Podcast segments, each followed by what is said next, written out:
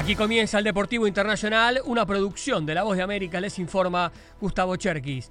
Iniciamos con la pelota caliente en lo que fue una jornada de celebraciones. Los Phillies de Filadelfia abrocharon su pasaje de comodín para la postemporada al superar 3 a 2 a los Piratas de Pittsburgh en 10 innings, gracias a un sencillo productor de Johan Rojas, quien desató una celebración enloquecida en el campo y también en el camarino. La última vez que los Phillies habían asegurado una clasificación en la postemporada en el Citizens Bank Park se remonta a septiembre del 2011, cuando hilaron su quinto cetro seguido de la división este de la Liga Nacional.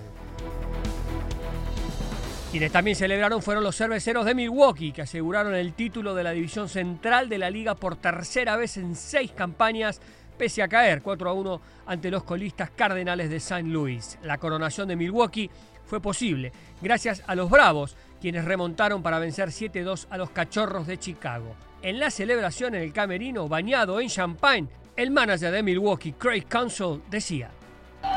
Es el resultado de un trabajo bien hecho de comienzo a fin de la temporada. Estoy orgulloso de los muchachos. Cambiamos al fútbol americano. Cuatro equipos aún no han ganado en la temporada y dos podrían sumar su cuarta derrota al hilo. Ellos son Minnesota Vikings, Denver Broncos, Chicago Bears y Carolina Panthers. En la semana 4, Vikings va a enfrentar a los Panthers y los Broncos a los Bears. Esto significa que inevitablemente dos equipos van a conseguir su primera victoria, pero dos quedarán condenados a un récord de 0-4 y ya con muy pocas chances de playoff. Estadísticamente solo el 2.4% de los equipos han llegado a la postemporada con este mal comienzo. El último, los Houston Texas, que fueron los últimos en hacerlo en el 2018.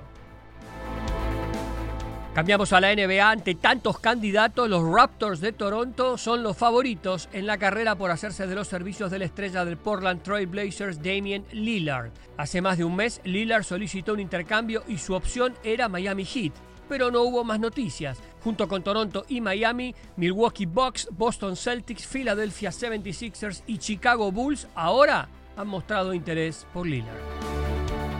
Y en fútbol se juega esta noche la final de la US Open Cup entre Inter de Miami y Houston Dynamo y la gran duda es, ¿juega o no juega Lionel Messi? Escuchamos al técnico del Inter, Gerardo Martino. Lo iremos evaluando. Primero escucharé qué me dice él y cómo, cómo se siente. No es una decisión fácil, pero nos vamos a tomar el tiempo prudencial para tratar de no equivocarnos. El partido se va a jugar en Fall Lauderdale, la casa del Inter. Si empatan, se van a jugar 30 minutos de alargue y de persistir la igualdad, se ejecutarán desde el punto del penal. Hasta aquí el Deportivo Internacional, una producción de La Voz de América.